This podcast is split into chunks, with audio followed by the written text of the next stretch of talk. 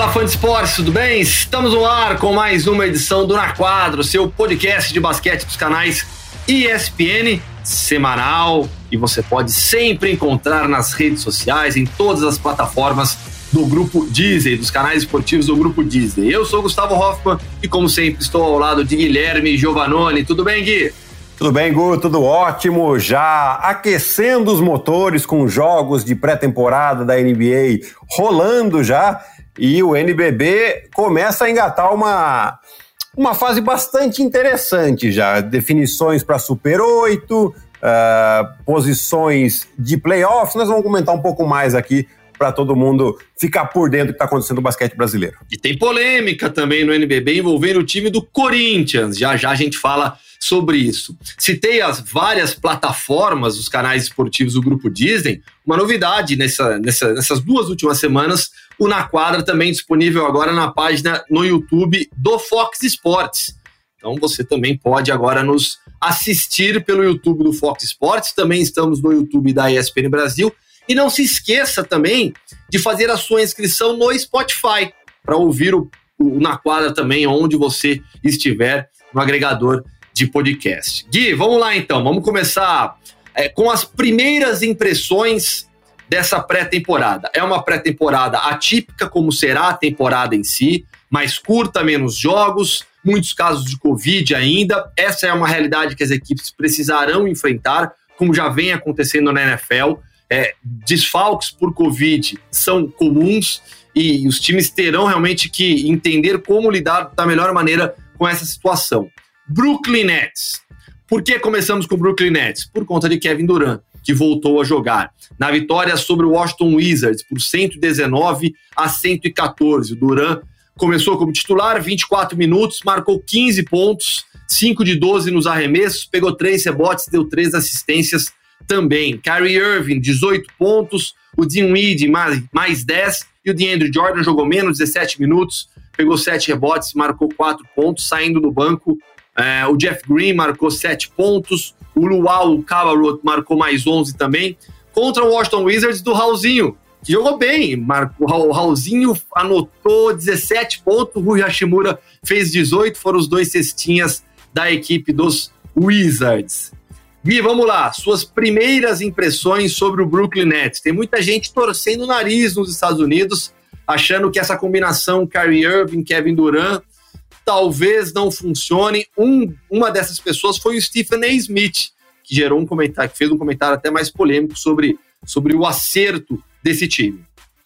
Uh, eu discordo do Stephen A. Para mim é uma equipe que tem um potencial muito grande. É, tem muita qualidade, a gente já viu aí o Kevin Durant, principalmente a volta do Kevin Durant, gente. Um ano e meio praticamente parado é, por causa de uma lesão séria no tendão de Aquiles, né? Muitos casos de jogadores que não voltaram a ser o mesmo depois dessa lesão, mas nos primeiros movimentos que a gente vê dele em quadra, você vê que ele está totalmente recuperado. Falta um pouquinho de ritmo, você vê o percentual de aproveitamento dele em quadra não foi assim, excepcional, foi bastante normal, assim, vai até um pouquinho abaixo do que a gente espera para Kevin Durant. Uh, porém, ele se movimentou muito bem em quadra, uh, fez a uh, drible parada de jump, é, o, o, o, movimento mais conhecido dele, né, que ele acaba arremessando por cima do adversário, deu enterrada, bateu para dentro. Enfim, você vê que ele está com os movimentos normais. Né? Aí agora é uma questão dele voltar ao seu ritmo de jogo. Kyrie Irving também tem um tempinho que o Kyrie Irving não joga, né? Desde fevereiro, não voltou na bolha, porém era uma lesão um pouco menos grave e, e também se mostrou completamente recuperado. Né? A gente viu aí o Raulzinho teve a árdua missão de, de, de defendê-lo. E qualquer jogador que vá defender o Kyrie Irving não vai ter um dia tranquilo. Porém, o Raul teve a sua prestação excelente no ataque, né? Com 17 pontos aí, e, e até rendeu elogios do técnico Scott Brook, Brooks, que falou que é, um jogador como o Raul, que sabe que não tem muito tempo de quadra, porém sempre é um jogador que vai muito firme e jogadores como ele tendem a ficar muitos anos na liga, né? Ou seja, um jogador sólido. Então isso é legal de a gente ver do brasileiro. Mas voltando ao Brooklyn Nets, É, eu discordo porque eu acho que essa equipe ainda tem muita coisa para crescer. O Spencer Winnie começou esse jogo como titular e tem o Caris Lavert, que ainda não jogou, né? Tava, tava, foi, foi poupado nesse jogo.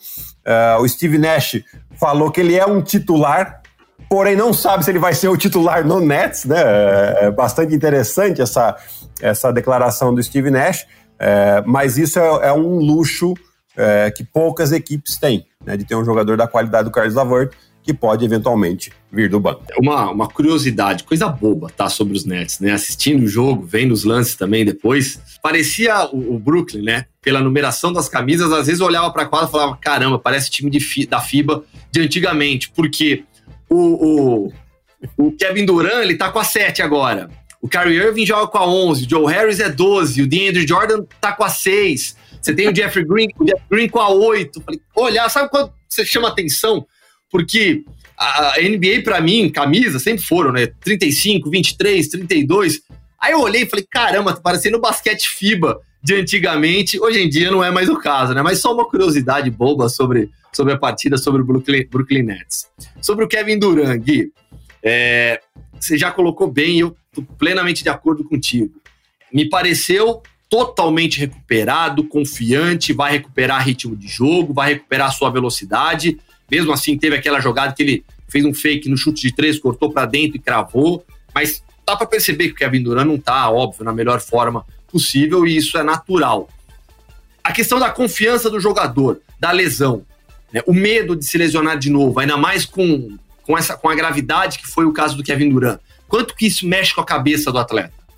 Mexe muito porque você acaba querendo se proteger, né? É, no caso dele, ele provavelmente tem, tem que proteger a perna lesionada. É, eu, eu acho que na, na, no caso dele aqui, como já tem bastante tempo, ele estava recuperado já no meio do ano, é, rolou até o rumor de que ele possivelmente poderia jogar na bolha lá em Orlando. Aí, prudentemente, a equipe do Nets não quis. Né? Então, ele tem aí uns, um, uns seis meses em que ele já está treinando é, inclusive, principalmente, né, essa questão da confiança, de, de, perder esse medo de se lesionar de novo. É claro que se ele levar um, um, um, encontrão ou se levar uma pancada na perna, ele vai ficar restioso, ele vai levar um susto. Porém, eu acho que esse medo em si ele já perdeu. Agora é a questão dele uh, ganhando esse ritmo de jogo que a gente tanto fala, né? Que é o quê? É só, só com o jogo você vai ganhar. Né? Não tem jeito. Então você vê que ele já já está jogando a primeira partida de, de, de pré-temporada, ele, ele atuou por um pouco mais de 20 minutos. Uh, é o que é o normal os técnicos colocarem os jogadores agora nesses jogos, para que no dia 22 ele tenha uma estreia bem interessante, né, Gu? Ele vai jogar simplesmente contra a ex-equipe, contra o Golden State Warriors. É, vai ser a famosa lei do ex, provavelmente teremos ali, né? E ele, sem dúvida alguma, além da vontade de jogar uma partida oficial, já estreia contra a ex-equipe melhor motivação impossível. É, ele foi o segundo jogador dos Nets com mais tempo de quadra, só ficou atrás do Spencer Dinwiddie, que teve 25 minutos, ele teve 24. Na sequência vem o Landry Shamet com 20, o Taron Prince com 22 e o Landry Shamet com 21. Foram os outros na, na sequência. Então, realmente ficou bastante tempo em quadra dentro desse planejamento. Ô Gui, você citou o Golden State Warriors. Eu tenho, eu tenho percebido uma certa, um certo incômodo seu nesses últimos dias com várias análises em relação aos Warriors e que os Warriors são carta fora do baralho, de que esse time não vai dar certo depois da lesão do Clay Thompson. E você tem ido na maré contrária. Citado demais também o Kelly Oubre Jr. Você acredita relativamente bem nesse time, né? Eu acredito, Gu, pelo, pelo fato do que eles fizeram, né? Eu gosto de analisar o que aconteceu. Eu lembro que Sim. em 2015 é, ninguém dava nada para essa equipe, essa equipe quando o Steve Kerr assumiu a equipe. Ninguém ah, tinha classificado no ano anterior com o Mark Jackson como técnico, na, nas últimas posições da Conferência Oeste, e beleza, era uma equipe competitiva. Né? E com a chegada do, do, do Steve Kerr, ele potencializou essa equipe. Né? E aí foi a equipe que foi campeão naquele ano, no ano seguinte bateu o recorde de vitórias em temporada regular, porém não foi campeã. E depois, nos últimos três anos, teve a adição do Kevin Durant. Então parece que as pessoas esquecem que essa equipe foi muito boa já sem o Kevin Durant. Né? Ah, mas o Clay Thompson machucou? Sem dúvida, é uma perda tremenda e, e, eu acho que isso mina sim as chances reais de título do Golden State. Mas eu acho que a gente não pode descartar. Né? Você tem aí claro. um Andrew Wiggins que vai jogar numa outra situação bastante diferente do que estava em Minnesota e que pode é, realmente ser uma surpresa interessante.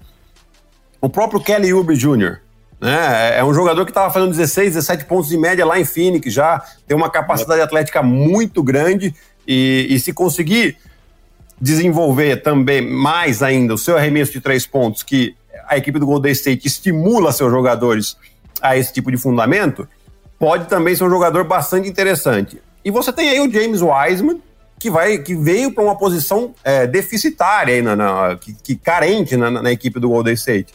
Então, assim, o pessoal tá dando, ah, não, o Golden State talvez nem brigue pra, pelo playoff, se for playoff vai ser presa fácil. Eu não acho que seja tão simples assim. É, são, é uma equipe bastante experiente, equipe que tem mentalidade vencedora, né, e que quer aproveitar ao máximo uh, o, o, prime time aí dos, dos, seus principais atletas, no caso aí o Curry e o Draymond Green. É, então os caras, não, não, acho que a gente tá tão, tão subestimando muito esse time do Golden State. É, e ao subestimar essa equipe, eu acho que isso vai ser usado como combustível pelos atletas também, para jogadores como, como, como citou, o Draymond Green e o Stephen Curry.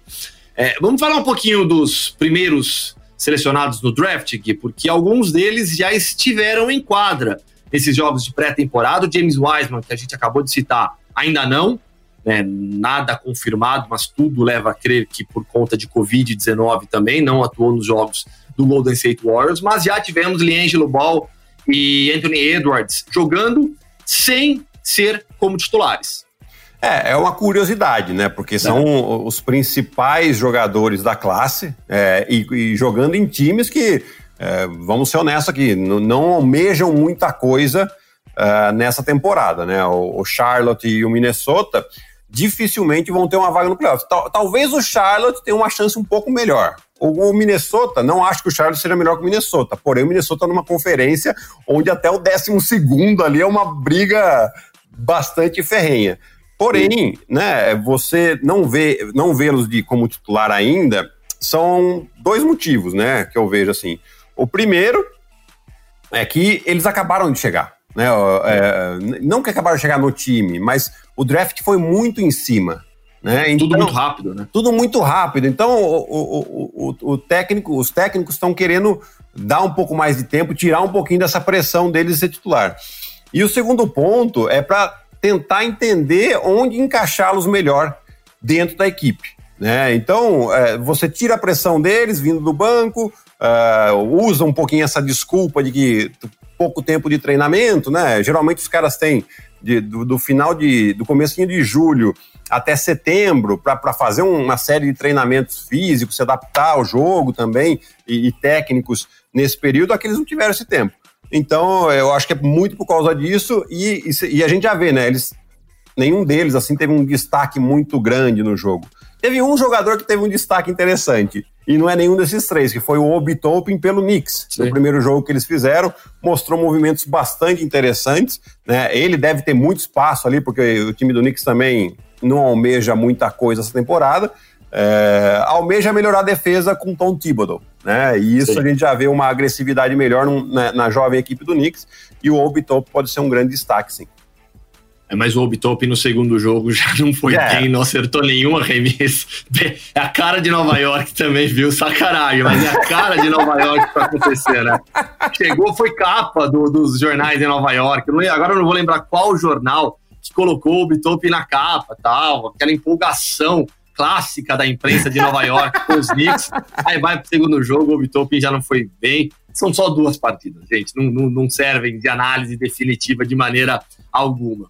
É, sobre o Leangelo Ball, eu acho que a gente tem que ser justo com ele, até com o Anthony Edwards também, né? Os dois do segundo jogo marcaram cada um 12 pontos. É, o Leangelo Ball no primeiro zerou, no segundo ele teve alguns highlights, né? Mostrou algum, um pouquinho do potencial que ele tem na criação das jogadas. Eu admito que, que o arremesso dele me incomoda, aquele arremesso que sai de baixo. Mas enfim, é a mecânica do arremesso dele. Mas eu acho que no segundo jogo, no qual ele marcou 12 pontos, ele já mostrou alguns highlights nas assistências, ponte aérea para os companheiros. Sim, e, e, o arremesso dele, inclusive, é um pouco parecido com o do irmão, né?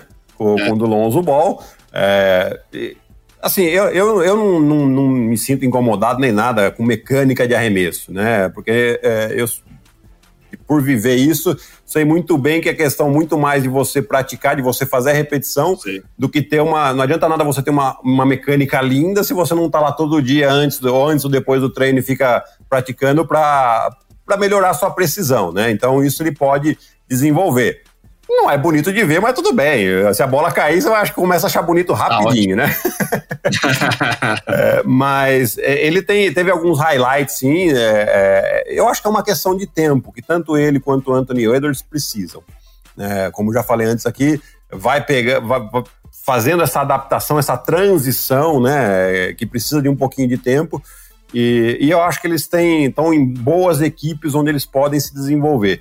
Né? Então a gente já está vendo aí, vamos ver o próximo jogo como vai ser, mas principalmente quando começar os jogos da temporada normal, que aí sim a gente vai entender qual vai ser a minutagem que esses jogadores vão ter dentro de quadra é, e, e, fica mais claro para a gente entender qual é o real potencial deles. Sabe um ponto importante que eu acho que vai acontecer nessa, que haverá nessa discussão em relação aos rookies, é que essa classe ela jamais foi vista como algo espetacular.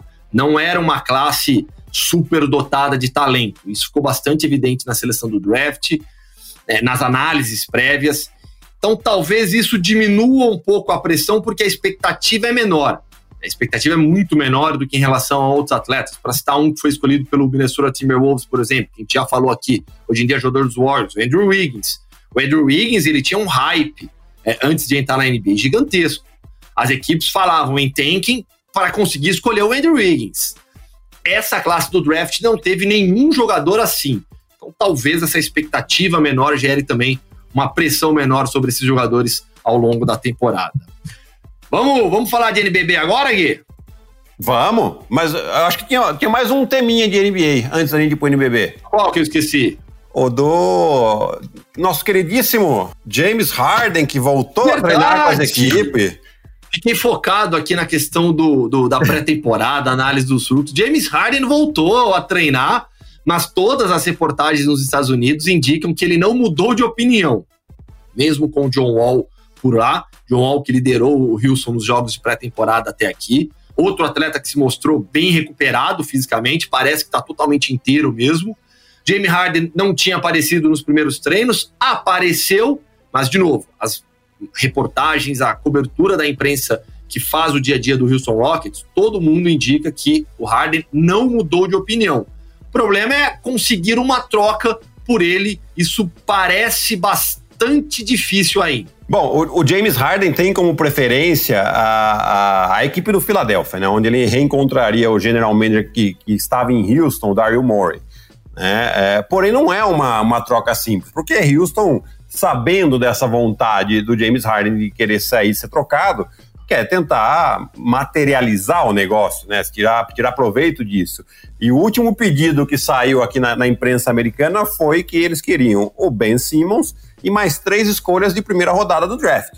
É, bastante coisa, né? Eu acho que é, não, não acho nem até que seria ordem, né? justo, claro, né? É, e, e acho assim que ser, seria bom até para as duas equipes, porque o, o, Ben Simmons acabaria vindo fazer um, um, papel ali em Houston de um jogador que joga mais próximo da cesta, já que o DeMarcus Sim. Cousins hoje consegue arremessar de fora, né? Uh, e o James Harden daria aquele, abriria o espaço, mais espaço ainda para o Joel Embiid uh, poder trabalhar próximo da cesta. Né? Porém, uh, não acredito que o, que o Philadelphia vá vá abrir mão do Ben Simmons, pelo menos nesse primeiro momento, né, entender direitinho qual é o sistema de jogo do Doc Rivers com esses jogadores. Então a gente vai ter que esperar um pouquinho. Eu acho que essa troca do Harden não sai tão já. Né? Vamos ver como é que vai começar essa temporada, que aí sim as possibilidades podem melhorar, tanto para Houston, para ele continuar em Houston eventualmente, como para ele sair, né? Mas eu gostei muito, Gu, tanto de John Wall como de Marcus Cousins Sim. jogando, voltando de lesões. Os dois, quase dois anos sem jogar praticamente, é. né? É, então a gente vai. E os caras estão muito entusiasmados, jogaram junto no, no, na universidade, estão animados de jogar juntos na NBA e voltando numa situação numa equipe bastante competitiva. Sim. É um time vai ser um time bem chato, bem chato mesmo essa equipe. É, o Gui, vamos agora falar de, NB, de NBB. Vamos, vamos mudar para basquete brasileiro, porque a semana foi de polêmicas, polêmicas e grandes jogos. Vamos começar pelas polêmicas.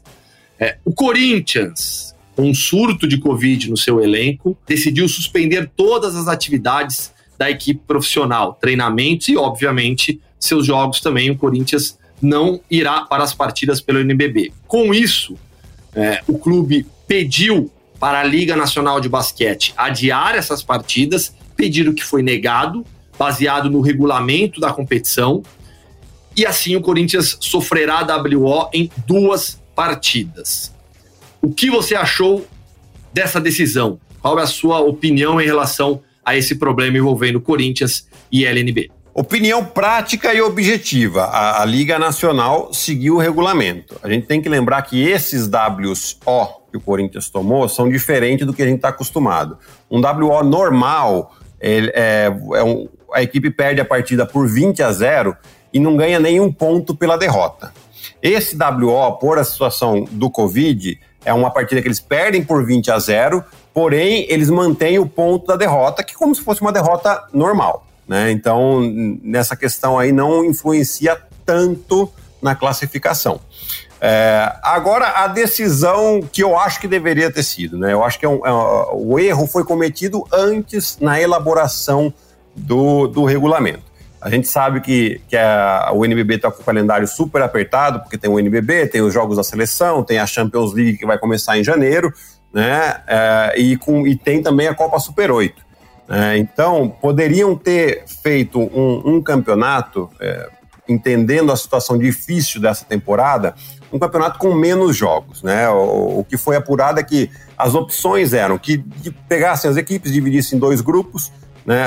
as equipes entre si jogariam duas vezes dentro do mesmo grupo, e uma vez contra equipes do outro grupo. Com isso, diminuiria cerca de oito jogos aí é, na, durante a temporada normal. Né? Isso já daria bastante uh, espaço aí para eventuais adiamentos de jogos, como a gente está vendo aqui que poderia ter acontecido nesses jogos do Corinthians. Outra opção seria a, a suspensão da, da Copa Super 8. Né? Eu sei que é um produto bastante legal, eu sempre fui um entusiasta desde que eu voltei ao Brasil Eu, eu, tinha sugerido isso, inclusive, para a Liga Nacional para fazer uma Copa nesse estilo e está tá acontecendo agora. Porém, poderia ser pensado na questão do calendário. Então, nesse ano, não ter uma Copa Super 8 para ter essa possibilidade também. Né? Não foram feitas essas coisas, e aí, como não teria data para adiar jogos, uh, a Liga decidiu tomar essa decisão como não, não ter, ter WO nas, nas partidas. Por que, que fica ruim isso, Gu?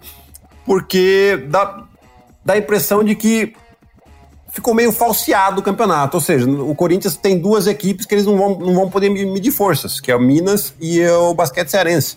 Né? Então já é uma derrota certa sem ser jogado na quadra. Né? Pode ser que aconteça com outras equipes? Pode ser que aconteça com outras equipes também. Né? Mas a dúvida que eu fico aqui, e é uma dúvida muito pertinente que a gente vai ter que, tem que trazer. É, se caso aconteça um surto num eventual final de NBB, vai ser assignado o título para a equipe que não teve o surto logo de cara? Porque vai ficar o quê? 10 dias sem jogar, são três partidas. É uma melhor de cinco, acabou o campeonato. É, o, o Corinthians mesmo, na nota que divulgou, disse que aceita a decisão, cumpre o regulamento e agora aguarda também, espera que o mesmo seja mantido para todos os outros times que tiverem problemas similares ao do Corinthians. E você toca num ponto principal, porque é, WO na temporada regular passa. Em uma final, aí é pesado, aí é difícil. É. E vão alegar, eu tenho certeza, Gui, tomara que nada disso aconteça, lógico, né? Mas se chega numa decisão e isso acontece, vão alegar bom senso. Mas aí quem teve WO na temporada vai se sentir injustiçado. Exatamente, né? E, e, e quando você alega bom senso numa final, é, você teoricamente poderia ter alegado bom senso agora, porque se a gente parar para pensar, nem Minas, nem o basquete cearense jogam a Champions League, que é o outro campeonato que vai ser jogado simultaneamente com o NBB. São as equipes que, que têm esse calendário mais apertado, você fala, é, realmente não tem como. né? mas essas equipes são equipes que não jogam. Né? Então poderia aí sim ver um bom senso, né? Mas enfim, daí a gente começa, ah, mas se aqui, se ali. Então abre muita porta para situações é, desagradáveis, né? Sim. Discussão, aí ó, você dá motivo para se discutir a, não vou falar idoneidade, não, não é nem isso, mas se discutir a, a competição mesmo, né? Poxa, mas uh, um time não jogou o mesmo número de jogos, enfim. É, uma coisa que poderia sim ter sido evitada uh, quando foi desenvolvido o regulamento da competição. Vamos falar de notícia boa agora, porque teve um jogaço entre Mogi e o Fortaleza Basquete, basquete cearense. Vitória de Mogi por 88 85, um game winner no final. Atuação espetacular do Fulvio, 27 pontos e 14 assistências. O Wesley foi muito bem, liderou o time em rebotes. Do lado da equipe cearense, o Holloway marcou 28 pontos e pegou 7 rebotes. Um dos grandes jogos da temporada, né?